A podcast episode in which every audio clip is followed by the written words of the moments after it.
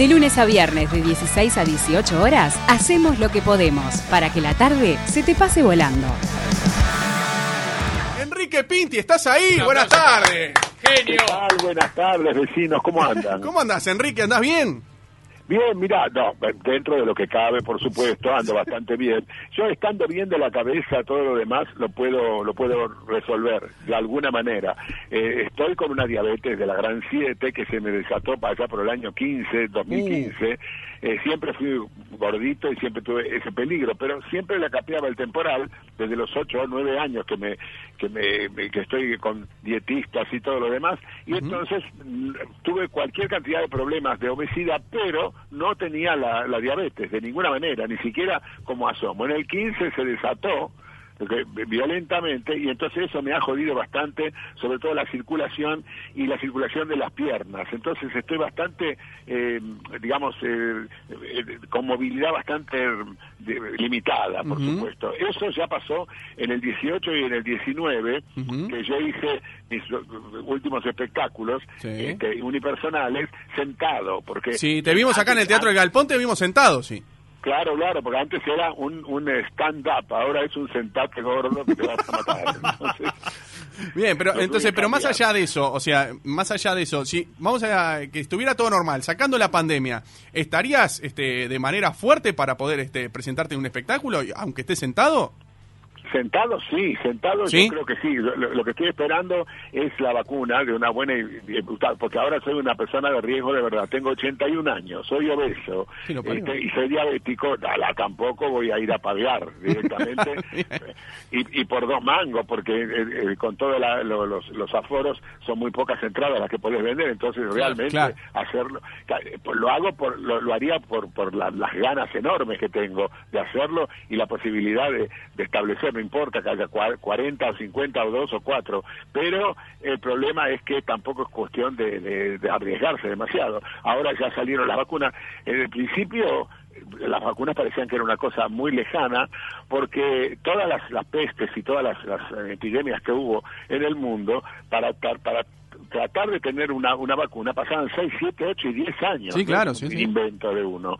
Y acá la verdad que la ciencia se ha portado de una manera impresionante, la ciencia mundial, porque en menos de un año ya tenés 10 vacunas para elegir, ¿te das cuenta? ¿Y eso que te podías haber vacunado con la Enrique?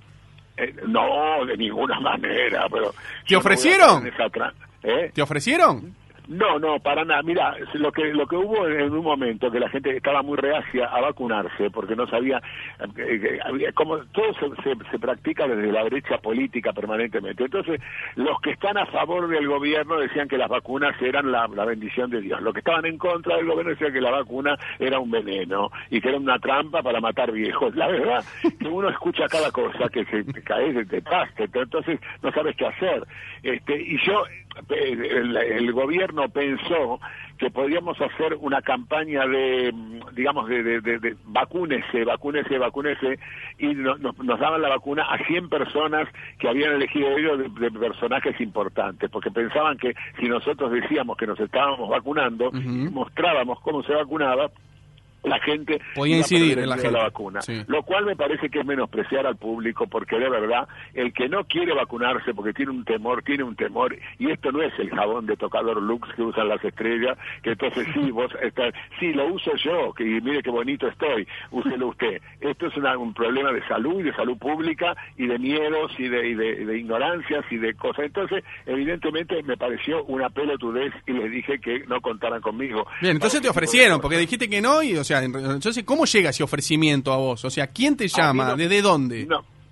Me, la llaman a mi representante, que es como mi hermana, hace 45 años que es mi representante, también es otra vieja con problemas de 83 años, ¿te das cuenta? Y entonces la llaman a ella, ella se encarga de todos mis, mis, asuntos de toda naturaleza, entonces la llaman a ella y la llaman a ella y le, presentan cuál es el problema, mi representante me habla a mí, no hace nada sin que yo la, autorice, y yo le dije, mira, no, decirles que yo les agradezco mucho que me consideren entre las 100 personas este, más destacadas de, la cultura argentina, pero yo no acepto privilegios. El virus tiene corona, yo no. Entonces, este, directamente le dijo esa frase y dijeron, bueno, bueno, discúlpenme, no, no, no, no, no, no se tiene por qué disculpar directamente, pero no está de acuerdo con este tipo de, de campaña. La campaña se la puede hacer, si ustedes quieren que él salga y diga, vacúnese porque no es un veneno, lo va a hacer, pero que se lo paguen con, un, con, un, con una aplicación de vacuna por sobre la, el, el, el, personal que, que, atiende a la gente, por sobre el personal médico, por sobre la gente que no tiene un mango para, para pagarse nada y todo lo demás, eso no está dispuesto a hacerlo. Enrique, buenas tardes. Juan Corte saluda. ¿Qué tal? ¿Qué tal? Buenas tardes. Te quería consultar. Estuviste en una entrevista hace poco este, diciendo que vos ya la veías venir esto como que iba a haber un escándalo en Argentina. Ah, sí, claro. Porque, bueno, eso también fue otra otra de, de las causas. Dije, y además imagínate, si yo presto mi brazo para hacer una campaña, la gente va a decir, ¿y a este lo vacunaron? ¿Por qué? Va a venir un quilombo, evidentemente, porque esa gente que necesita la vacuna se va a poner loca, ¿entendés? Y tienen toda la razón del mundo en volverse loco, porque esto es un privilegio que no se puede hacer en una pandemia. En una pandemia, algo tan universal y tan terrible, no se puede este, hacer semejante frivolidad, decir, venga, póngasela que yo me la puse. No, no, no, es, es absurdo. Entonces, son cuestiones no de moral ni nada por el estilo, porque yo no me quiero poner ninguna medalla, simplemente de maneras de vivir. ¿Te das cuenta? Yo siempre me negué permanentemente y terminantemente, desde que tuve cierta significación pública y más o menos, a servir como un instrumento. Yo soy instrumento mío, no soy instrumento de ninguna administración de turno. Bien. Y eh, yo estuve mirando las últimas horas, este, bueno, eh, medios argentinos y es una picara de carne dependiendo de dónde venga, ¿no? Eh, ¿Vos ves que acá, este, de alguna manera, hay un descontento por ahí por los que son más eh, a favor del, de la, del oficialismo? ¿O están.? Claro, claro. Este, la, la, nosotros tenemos grieta, como tiene grieta todo el mundo, casi todo el mundo, en forma, de acuerdo a las épocas, se, acentúa más o se acentúa menos. Las guerras civiles han sido una, una, una constante en la historia de la humanidad, ¿no es cierto? Desde la época, de, la época inmemorial de, de, la, de la edad antigua, se han empezado a agarrar a patadas todos por, por cuestiones políticas y por cuestiones de raza y por cuestiones de religión o por cuestiones de color de piel. Entonces realmente es, es, este, es tremendo el, este, este asunto. todo está teñido de una politiquería, no de política. La política es absolutamente imprescindible y necesaria. La politiquería es el, la parte roñosa de la política y a mí eso no me gusta y no me gustó. Pero acá en la Argentina, bueno, yo conozco la historia argentina, no conozco tanto la historia de otros países, pero de alguna manera las que son históricas sí.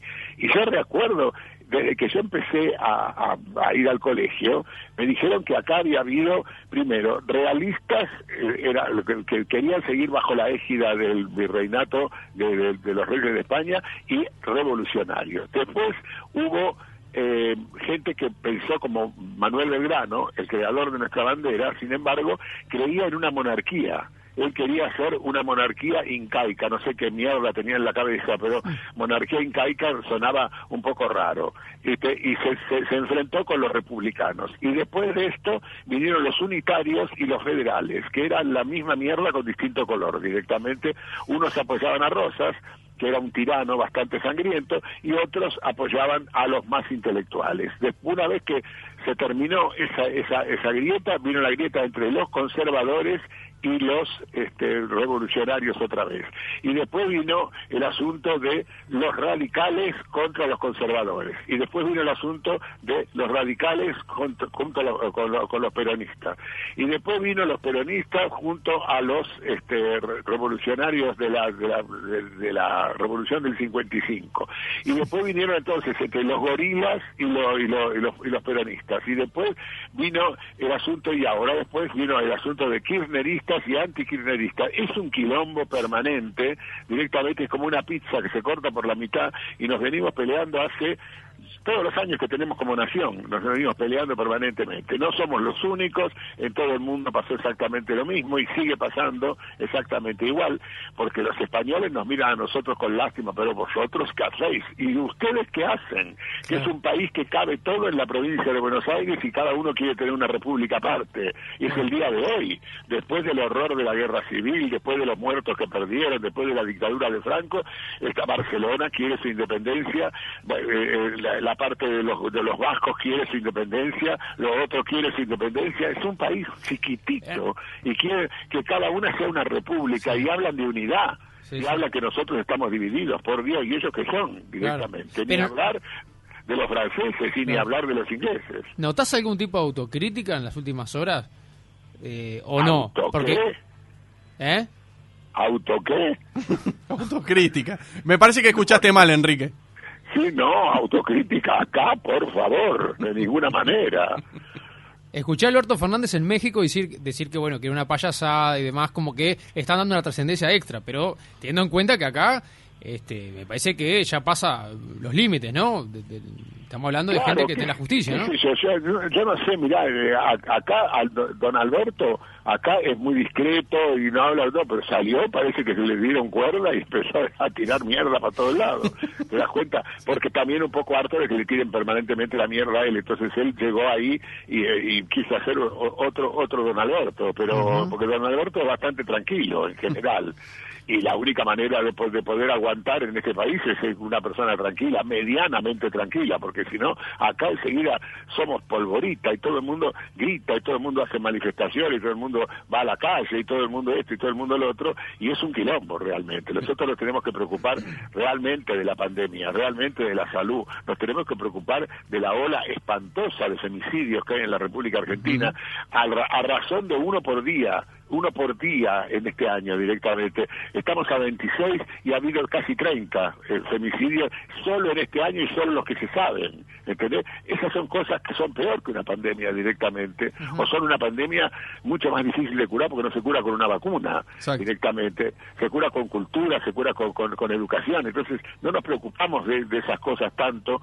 como nos preocupamos de la rencilla política. Es este, realmente, estamos en un momento realmente crítico, no solamente en la Argentina, el femicidio es algo horroroso en todas partes del mundo, y de acuerdo a la cantidad de población, son también de acuerdo a esa cantidad de, horrores, te das cuenta, pero estamos siempre discutiendo tonterías, que son tonterías al lado del asesinato de gente, por su género. Es verdad. Enrique, vos sabés que yo tengo 36 años, y de que tengo eh, uso de razón, conocimiento, eh, siempre han habido siempre problemas y de temas de corrupción en Argentina con Menem, con Dualde, con De la Rúa, digo, ¿Por qué? O sea, ningún país está este, a ver, libre de eso, ¿no? Digo, pero como que siempre, siempre se masifica en Argentina y le dan como, a ver, ¿cómo se le puede decir a la distancia? Como un color y le dan una relevancia realmente muy fuerte y están mucho tiempo con ese tema y se investiga y que salten y los programas, están 24 horas hablando de lo mismo. Digo, ¿por qué se masifica tanto y, este, y no se puede masificar otro tipo de, de de,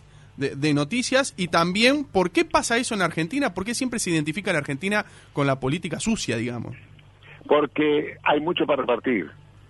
¿Entendés? Mucho para repartir. Hay países que no tienen nada, entonces si no tenés nada es más difícil hacer. los países muy pobres, muy, muy, que no tienen recursos, en general hacían tráfico humano, entonces eran países que se, destacaban por la esclavitud, la venta de gente, los esclavos, los negros que iban para un lado y para el otro, a los, los, los, este, los algodonales y todo ese tipo de cosas. Acá hay tanto para repartir, porque escupís un carozo y brota un árbol, ¿tenés? está la la, la tentación, que entonces la, la, naturaleza de, del hombre tiene cosas buenas y cosas malas. Las cosas malas se desarrollan mucho cuando hay mucho para repartir. Cuando hay poco para repartir, en general hay una, una raza de, de, de tratantes de, personas, todo ese tipo de cosas y nada, eh, nada más que nada menos.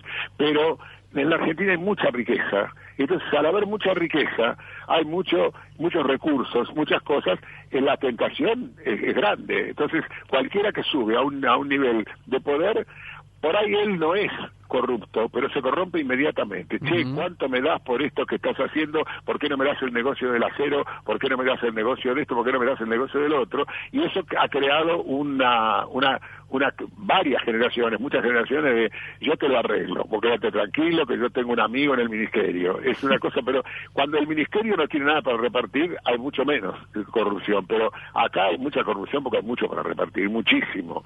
Y la verdad es que lo bueno que tiene eso, si es que tiene algo bueno, es que últimamente, sobre todo, se tarda más, se tarda menos, quiero decir, en descubrirlos, porque hubo un momento que acá no se sabía nada, estaba todo bajo cuerda. Durante la dictadura, por ejemplo, una corrupción infernal, no solamente los desaparecidos y todas esas cosas que eso ya es incalificable, sino que no se, no se daban informaciones. Y fueron muchas dictaduras, ¿te das cuenta? Yo calcularé, nací en el año 39, hasta eh, vino el 46 vino el, movimiento peronista, que, dice todo el mundo arruinó el peronismo. Ese fenómeno no tuvo tanto tiempo para arruinar porque estuvo del, 40, del 46 al 55 nueve años nada más directamente estuvo. Lo sacaron las patadas en el culo con la Revolución Libertadora y ahí hubo una censura total. Podía hablar el antiperonista, el peronista tenía que callarse la boca o irse.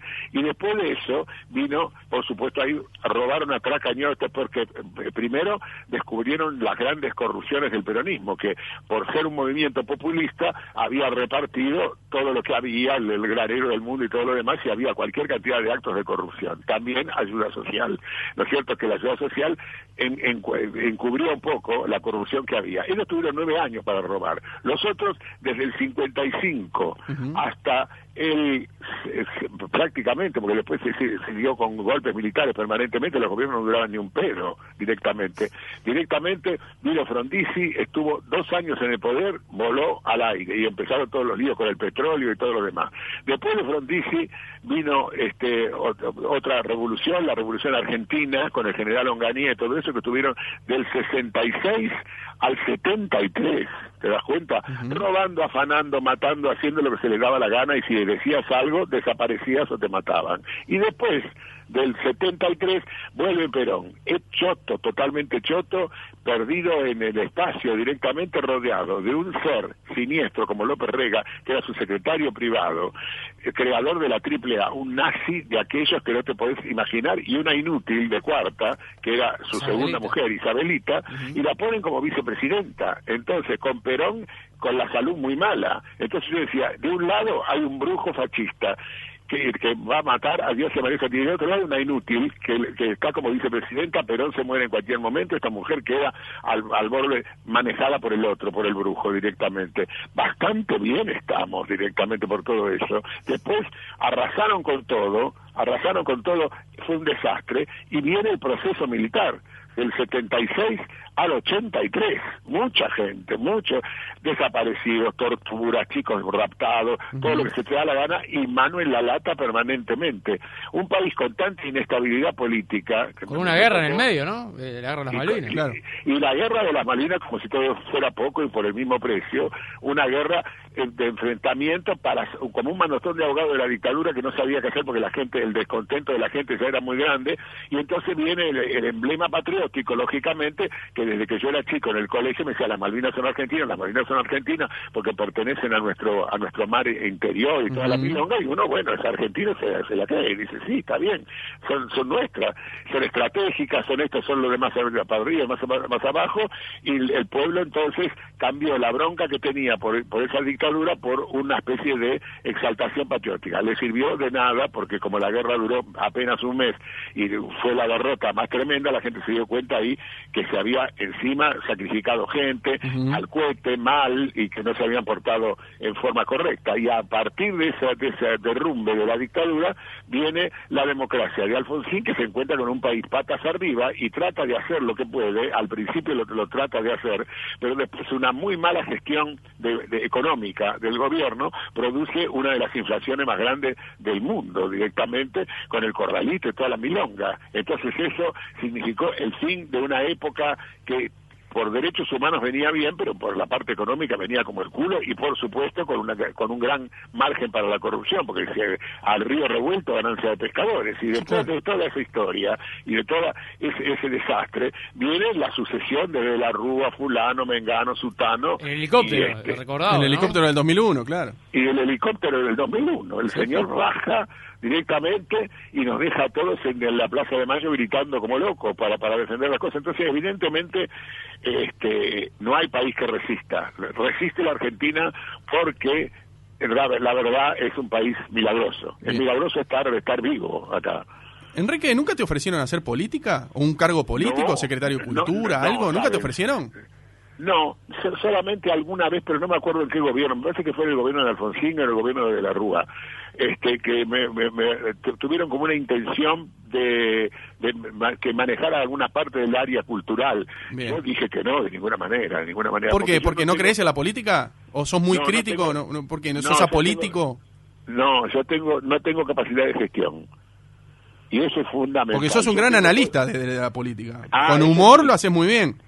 Sí, sí, si vos me querés eh, preguntar, yo te digo todo y está todo. Ahora, cuando tengo que ejecutar algo, no, no me llames, ¿eh? Porque no tengo ningún poder de gestión, a mí me pasan por encima, me, me, puede pasar cualquier cosa y yo puedo tener las mejores intenciones y no hacerlo. Tenés que tener pasta de político, yo no tengo pasta de político. No es que no quiera la política, no, no la sé hacer. Como no tengo pasta de bailarín clásico. claro, sí, se entiende perfectamente. Eh, pero, ¿Y el, el, público, o bueno, alguna un sector de, la gente, de la sociedad en general, te identifica por ahí y, marca la cancha diciendo, bueno, no, yo no lo voy a ver a Enrique porque es de tal perfil o ideología política? Porque, ¿viste la verdad que sí, qué sé yo, yo creo que debe ser, debe pasar eso, porque últimamente, sobre todo en los dos últimos espectáculos, eh, me armó mucho el público, antes de la crisis y toda la milonga, me mermó mucho el público, yo tanto en, en, eh, en este otra vez Sopa y en eh, al fondo a la derecha, que fueron los dos últimos espectáculos que hice, este, vino muchísima menos gente a verme, muchísima menos gente, así que probablemente eh, se, hartaron, se hartaron de, escucharme o directamente, bueno, cada uno tiene su periodo de auge y qué sé yo qué, y la derecha se, se profundizó tanto que uno, como es progresista, este, uno es progresista, entonces enseguida unos te dicen comunista, otros te dicen kirchnerista, otros te dicen cualquier cosa que odien, se, se, se, pone junto con el progresismo. El progresismo es una manera bastante incómoda. Parece cómoda porque uno dice, no, soy progresista, estoy a favor de, a favor de este y del otro, y enseguida este, te, te, identifican con lo que no les gusta. Hay una sociedad muy conservadora, muy conservadora que no tiene nada que ver con el nivel económico. Ese puede ser conservador, una, una doña de barrio. Porque sabes que te, o sea, esta pregunta venía a colación porque he visto que últimamente, tú me dirás si esto pasaba en tu época, allá, digo, hace 30 años, capaz que de los 80, 90, hoy por hoy como que los artistas argentinos, ni que hablar del periodismo, se sacan su bandera y marcan bien su ideología. Por ejemplo, Daddy Brieva es un caso, me parece, el más notorio. Pablo Charri. claro, hay, como que afirman más su ideología. Y creo que antes no pasaba tanto eso. Capaz que mira sí pasaba, pero no era tan notorio por ahí. No, para nada, porque teníamos miedo. Teníamos miedo porque con todo lo que yo te conté de las dictaduras que venían y la gente que desaparecía o se tenía que Bueno, capaz que en los 90 ya en democracia, digo, por ahí, está bien. Sí, sí, en democracia ya la gente empezó a, a soltar el rollo y a decir, bueno, soy peronista y qué, bueno, soy radichete y qué. Y entonces, este, eh, que no está mal, ¿eh? No está mal que cada uno diga lo que es, pero... No era tan picado, no era tan picado, ¿no? Era más tolerante. Exactamente. Claro. Luis Brandoni, uno que creo que de los más, capaz que más viejos, que, que ha dicho siempre, se ha marcado, ¿no? Sí, sí, sí. Brandoni este, es una persona muy temperamental, muy fuerte, toda la vida lo fue pero también tuvo mutaciones, ¿eh? no porque sea falso, eh, sea falso, sino porque fue cambiando su ideología de alguna manera. Él era radical, radical, pero muy progresista, muy progresista, un radical de centro izquierda, un radical muy, muy de, de, centro izquierda. Ahora se fue para el lado del centro derecha. Son cosas que pues, pasan con la edad con la edad a veces uno cambia de, de, manera de, de, pensar, la manera, la manera de pensar, no la manera de pensar, de pensar fundamental, sino la manera de, expresarlo y que sé yo que estoy que lo otro, entonces bueno, ahora es un, está en la, en la otra punta, un lado está Dani y el otro lado está Beto. Eh, lo, que, te puedo asegurar que los dos son dos personas excelentes y dos tipos fantásticos y dos, este, el caso de Brandoni, uno de los mejores actores de habla hispana. Sí, sí. Y una película hiper recordada que, siempre... que le estuvieron juntos. Claro, por eso. Esperando, la, carroza. Por favor. Qué película ¿Qué te esa, ¿eh? parece? Qué película, qué ¿eh? película, qué película, Por por, favor. favor. Yo nunca pensé, nadie de los que la hizo, pensé que iba a tener la trascendencia que 30 años más tarde de su estreno haya gente que no había nacido cuando la película se hizo, que se haya convertido en, en carroceros. Hay, hay un, todo un clan. Hay gente, pero hay gente que la ve, hay gente que la ve, jóvenes que la ven por primera vez y mueren de la risa. O sea, Mueren está y vigente. hace- hace- claro, hacen, hacen el, que el, el, eh, digamos, el doblaje. Chicos de 8 años que repiten lo que dice China Zorrilla. Claro. Y, y- y- y- y te dice, hoy hago ravioles, mañana hago Sí, ravioles, vos hago ravioles, vos haces ravioles, qué país. ¿Cómo Y vos escuchás a un chico que lo está diciendo a una nena de, de 8 años, 9 años, que ni, ni había nacido. Quiere decir que eso caló mucho en la, en la idiosincrasia del pueblo argentino. Eh, escúchame, Y del Enrique. pueblo rioplatense en general, ¿eh? Claro, porque sí, sí, eso sí. Es una obra de Langsler, es una obra que, que y, y además el asunto estaba China, estaba Andrea Tenuta, Un dream team. estaba eh, el, el- el viejo Tenuta, todo el Claro, mundo, Juan Manuel. Juan claro, sí, sí, claro. No. Pero digo, eh, que era una película que no se tenía este, tanta fe en cuanto a, a su... Su repercusión. Claro. Nunca se imaginaron, ¿no? y tra- trascendencia. Bueno, Gasalla, ¿no? Nosotros pensábamos que estábamos haciendo una cosa divertida, que Claro. sé yo, medio medio payasesca, y que ya está. Aparte vos haciendo de borracho es Es buenísimo. buenísimo. Pero claro, que, pero ¿qué te parece? Yo yo pedí trabajar en esa película porque estaban todos ahí, no había papel para mí, y yo dije, ay, ¿cómo me la voy a perder? Y este, porque sí, lo que teníamos seguro es que nos íbamos a divertir un montón, nosotros, pero no pensábamos que, que es- van a hacer esas cosas internas entre los actores, nos cagamos de risa nosotros y el público no va. Pero realmente, realmente yo pedí, por favor, le pedí a Doria, al director, y me dijo, mira, hay un papel que no está, en el- este, está, lo nombran, Felipe, que ese coso, pero te lo puedo hacer dos o tres escenitas, cualquier cosa, le digo, yo quiero estar ahí en el quilombo metido, y ya está, y me, me, me- me hizo ese borracho, era genial. Es genial. buenísimo. Escuchame, Enrique, ¿qué opinas de los argentinos que se mudaron y se radicaron acá? Por ejemplo, eh, no sé, Vanina Escudero, puede ser también este el, eh, Negro Oro, eh, Susana Jiménez, que fue, digo, ¿qué opinas de, de eso? ¿Cómo lo tomás? Viste que han tenido también, han dividido las aguas también, ¿no? Los han matado Sí, los han y se justificado. sienten más seguros. Mira, la gente tiene, tiene que ir a donde se sienta bien, de alguna manera, y eso es un derecho que tenemos todos, los seres humanos. Yo no me podría salir de acá porque soy argentino hasta la muerte, pero no porque sea argentino. No me puedo acostumbrar a vivir en otro lado. Pero hay otra gente que no, hay otra gente que tiene otro temperamento y dice, me harté, me hinché la guinda, yo me voy. Y se va a un lugar que él considere más agradable, más seguro, o donde no se va a hacer mala sangre por las cosas feas que pasen, porque no son las de uno, son las del vecino, y uno dice, bueno, pero por lo menos el vecino es medio pelotudo, pero limpia la casa, ¿entendés? Entonces no no huelo a mierda, entonces voy allá. Yo creo que cada uno tiene derecho a vivir donde se le da la gana. ¿Pensaste en irte de Argentina vos, Enrique? no, nunca, en Nunca. la vida. Mira, ni siquiera en la época dura de, la, de, la- de las dictaduras, donde me desaparecía gente alrededor, que eran amigos míos. Nunca, nunca, nunca, nunca. Es más, yo una vez estuve dos meses, en el año 76, justo el año de, que explotó la dictadura, Claro. estuve dos meses íntegros en París con unos amigos que se habían ido a vivir y me querían convencer de que yo me fuera. Y París es una ciudad soñada, es una ciudad maravillosa, todos los artistas creo París. Yo empecé a tener una nostalgia de la puta madre, mirá que estábamos en el momento más terrible de la dictadura y volví. Volví, volví, volví, porque claro, este, lógicamente yo ya eh, ya había hecho cosas en el Café Concert, ya era una persona conocida y ahí no me conocía absolutamente nadie y tenía que aprender a hablar francés para poder trabajar y que si yo que estoy que la otra, así que se- era muy dura la, la cosa. Sí, sí, quizá a lo mejor en España por ahí hubiera podido tratar de iniciar una carrera, pero en, en Francia no podía. Entonces dije, sí, mucho París, mucha exposición, mucho lindo, mucho bonito, pero yo no no no puedo estar, me, volví.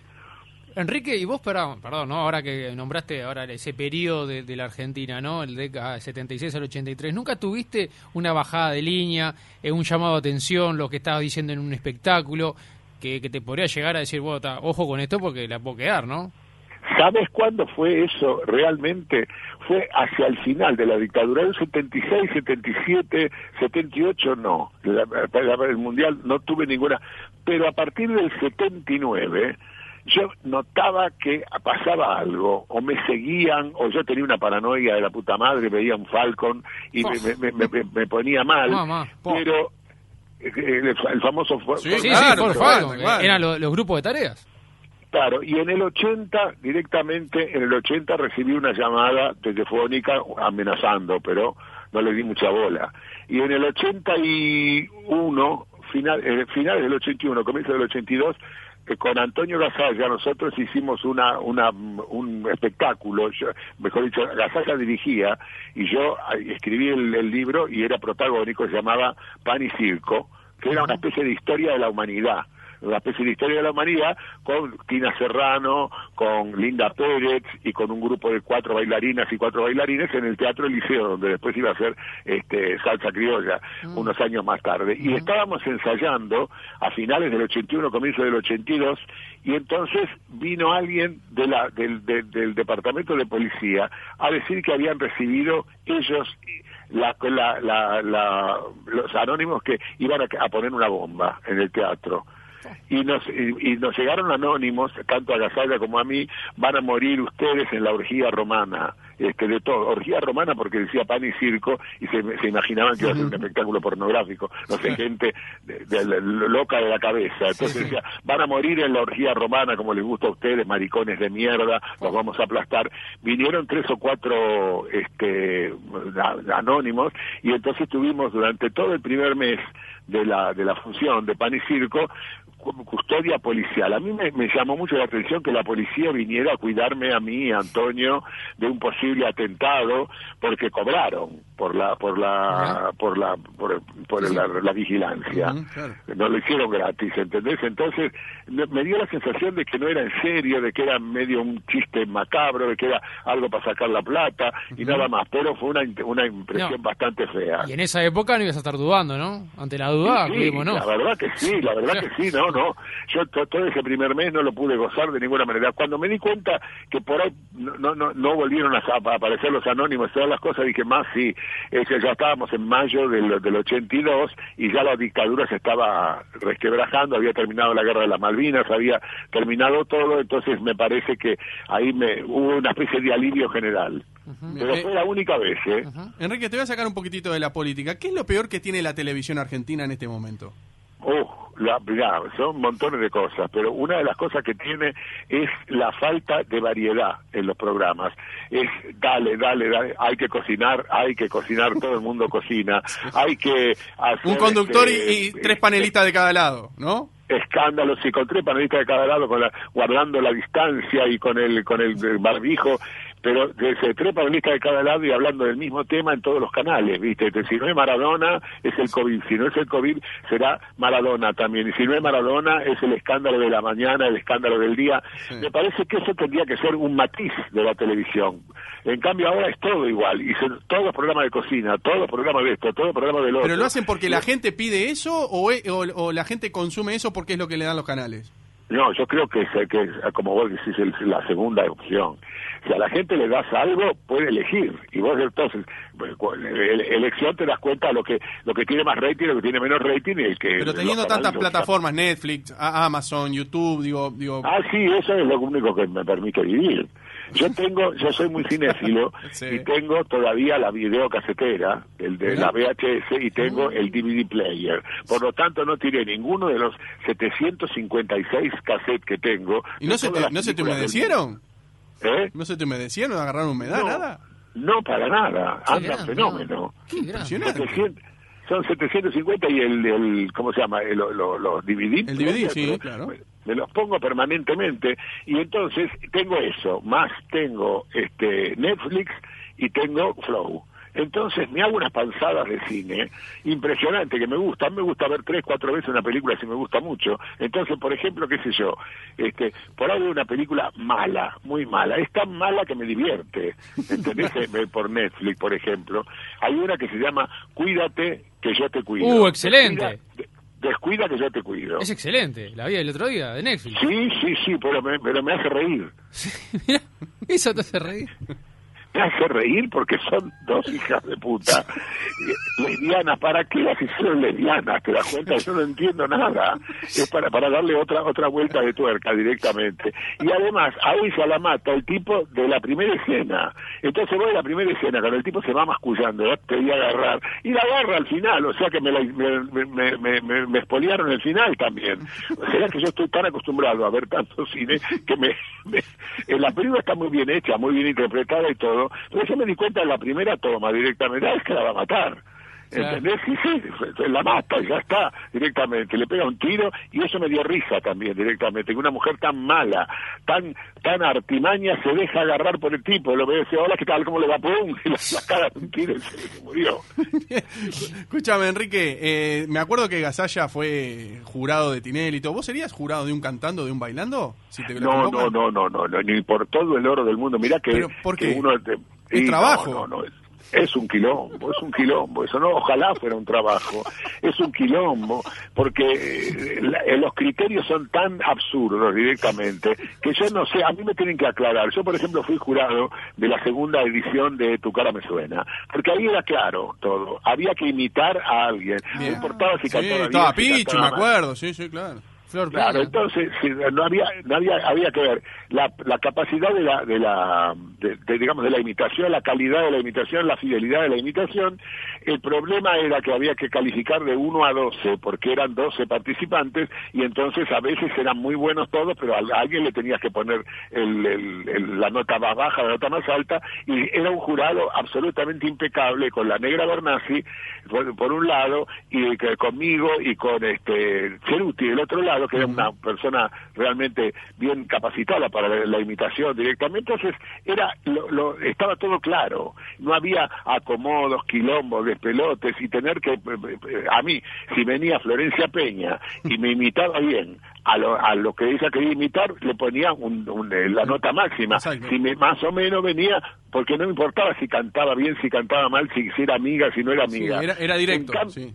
Claro, en cambio esto es un desastre total, donde de repente un día de eh, lo hacen de acuerdo a la, al criterio de cada uno de los jurados y que puede ser totalmente disímil. Entonces yo me vuelvo loco. Si yo tengo, por un lado, a una Moria Kazan que dice, no me gustaste, te vas a la mierda, no servís para nada. Y del otro lado, a una Nacha Guevara que dice, no no veo tu motivación, no veo tu, tu, motivación, estás muy mal motivado, no me gustó.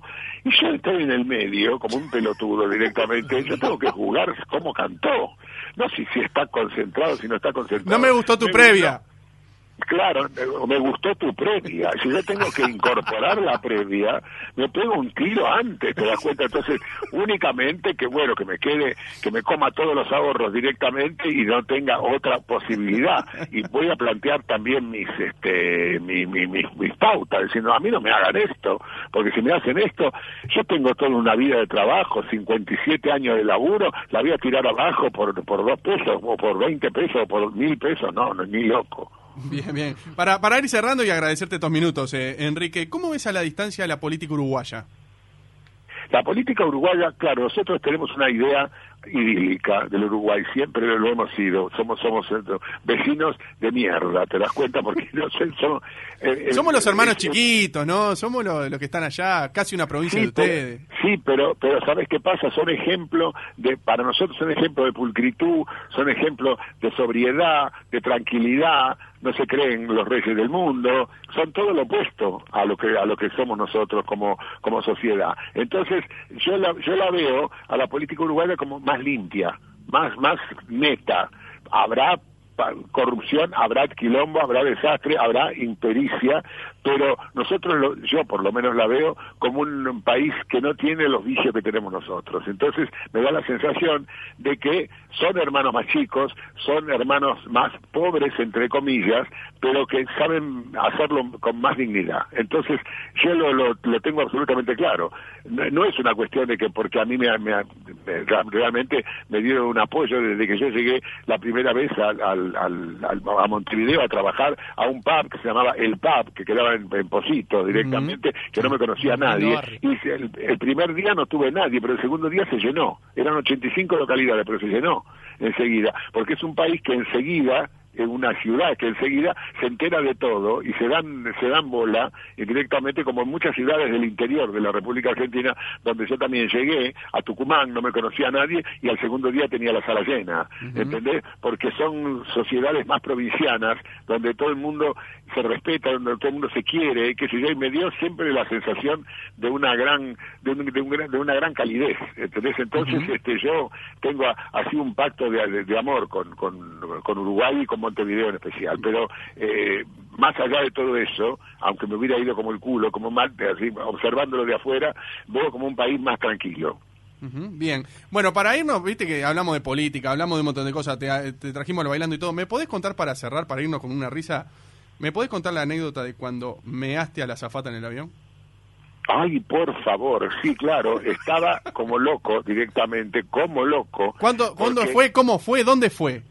Esto fue en un avión de este de Iberia, para colmo, ni siquiera de Aerolíneas Argentinas, porque en Aerolíneas Argentinas me conocen. Entonces, no, quiere decir porque me conozca la voy a mear, pero este pero quiero decir que lo pueden tomar a chiste directamente. Estas eran unas españolas más secas que, que, una, una cosa. Entonces yo estaba sentado, estaba venía en business adelante. Y dije, no, voy a aguantar, voy a aguantar, voy a aguantar, porque era un, un lío, eh, me, me, habían dado el asiento de la ventanilla y eran, eran dos asientos. Entonces, el, el, número dos, tenía que levantarme, tenía que pasar, pisarle los pies al señor que estaba al lado, al lado mío, porque aunque era business no, no tenían demasiada eh, separación las cosas, y dije, no, mucho lío, me parece que voy a aguantar, me parece que voy a aguantar. ¿Cuánto falta? Le digo, señorita, le digo a la zafata, ¿cuánto falta para llegar a, Barajas? Y ella me dijo, hombre, es, cuestión de 20 minutos, que ya, pero ya no se usted, puede usted levantar después de, de, 10, minutos porque no se puede. No, no, no, señora, está bien.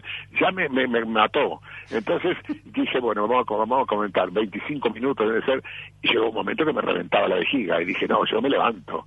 Y entonces ya estaban todos con los cinturones puestos, y ella me dijo, señor, es que no se puede usted levantar, de memeo, le dije, memeo directamente, no, no puedo más. Y entonces ahí fue cuando ella vio que yo estaba todo meado directamente. No la meé directamente, pero se explotó la vejiga, y la mujer dijo, ay, por Dios, por Dios, vaya dentro. Y digo, se lo estoy tratando de explicar, todo mojado, todo mojado, pero meado como un nene directamente. Y claro, como no me conocía la señora, este, dijo, pero qué, pero qué guarro es este tío, qué, vergüenza de todo. Decía todo. Y digo, pero si hace media hora le estoy diciendo que me quiero levantar y usted no me deja levantar, ¿qué quiere que haga? Entonces me hicieron entrar al baño, fue una cosa así. no, yo me acuerdo, no sé si es o es la, o es la misma, de que, se abre la puerta y vos te caes y, la me, cuando toca suelo el, el, el avión. Ah, claro, no, por eso, porque entonces me mandó adentro. ahí va. Claro, falta la segunda parte, me mandó adentro y el avión iba a carretear. Yo me quedaba todavía la vejiga con mucho. Entonces eh, salgo y me pongo a mear, a mear, a mear y el avión toma contacto y la puerta era placar. O sea, no no era puerta de, de, claro de rara, era capaz. Entonces ella estaba sentada, atada en el transportín que estaba al lado de la me. cayó para atrás. Claro, tenga, tenga cuidado, dijo la mujer, tratando de cerrar la boca. Es buenísimo. Enrique, te agradecemos mucho, muchísimas gracias por estos estos minutos. Este, no va a ser la última vez que vamos a hablar, evidentemente. siempre un espectáculo va, espectáculo viene, cosas, pero estaba bueno. Y, que le puedan dar la vacuna que está desde marzo sin salir sí, de la casa. está sin salir, saliste al balcón nada más, una vez. Salí al balcón una vez, una vieja me dijo, métase adentro que lo queremos vivo. dije, basta, a cagar. un año guardado. Ay, que está un año guardado. Pero también tenés Netflix, tenés Flow, tenés todo. Tengo todo, tengo todo, soy cinéfilo, no me importa, veo tres veces las cosas. Y si no pones a Tinelli, que está por arrancar. No, es que eso me recomendó el médico que no lo haga. Cuida a los artistas, Enrique. Gracias. Cuida a los artistas, ¿verdad? Gracias, un beso para todo, para todo Montevideo, para todo el Uruguay. gracias, gracias a vos por la buena onda, Enrique, de verdad. ¿eh? gracias, chao, chao, chao, chao. Qué grande. Muy bien, 58 minutos más de las 4 de la tarde, qué lujito, ¿eh? Ah, un grande. Quedan cosas para hablar. No me va a decir que esto no es para hablar 5 horas de corrido. Por supuesto. ¿Cómo explicarlo? ¿Cómo contarlo? Si igual no me lo van a creer. Nos vamos a una breve pausa. Aprovecha para seguirnos en las redes. Buscanos como Hacemos lo que podemos en Instagram, Facebook y Twitter. Brutinho, já